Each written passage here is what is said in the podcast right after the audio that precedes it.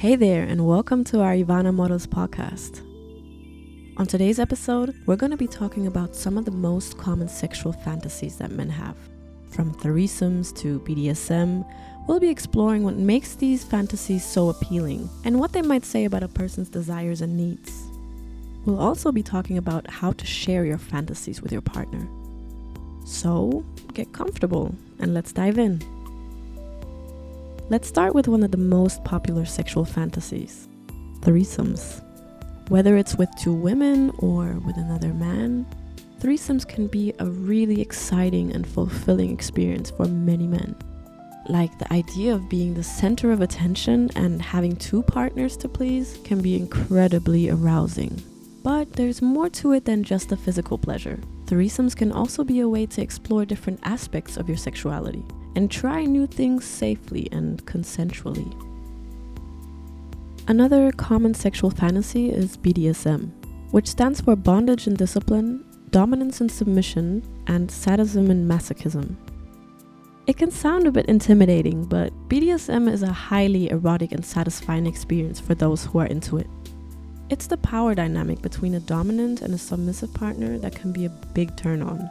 And also, if you use certain restraints and other BDSM equipment, it can add an extra layer of excitement to the experience. Of course, it's important to remember that BDSM should always be practiced with consent and respect for your partner's boundaries. Some men get turned on by the idea of watching others or being watched while having sex.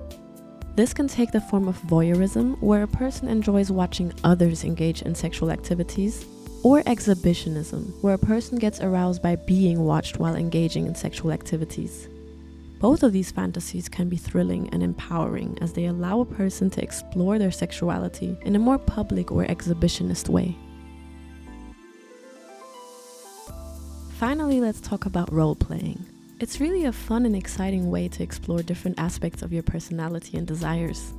Whether it's dressing up as a sexy nurse or a dominant CEO, role playing allows you to step outside of your everyday self and take on a new persona.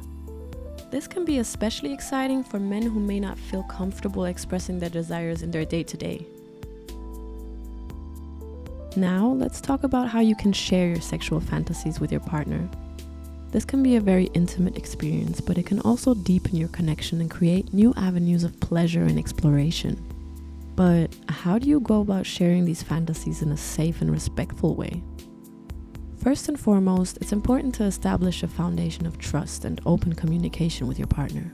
This means creating a safe space where you can talk openly and honestly about your desires and needs without the fear of judgment or rejection. It's important to approach the conversation with empathy and respect, and to be prepared to listen to your partner's thoughts and feelings as well. They may also have their own fantasies that they may be hesitant to share. It's important to approach the conversation with a sense of curiosity and openness, and to be prepared to compromise and find common ground. One way to approach the conversation is to start with a question like Have you ever fantasized about doing something new or different in bed? This can open up the conversation and allow you both to share your desires and interests. It's really important to be clear about your boundaries and limitations and to always prioritize consent and communication throughout the whole process. Remember, sharing your fantasies with your partner can be a vulnerable and intimate experience, but it can also be incredibly rewarding and fulfilling. You can deepen your connection and explore new avenues of pleasure and intimacy together. So, there we go. Some of the most common sexual fantasies that men have. Of course, everyone's desires and preferences are unique, and there's no right or wrong way to explore your sexuality. The most important thing is to communicate openly and honestly with your partner, and to always prioritize consent and respect. By approaching the conversation with empathy and curiosity, you can create a safe and intimate space for exploring your desires and needs together.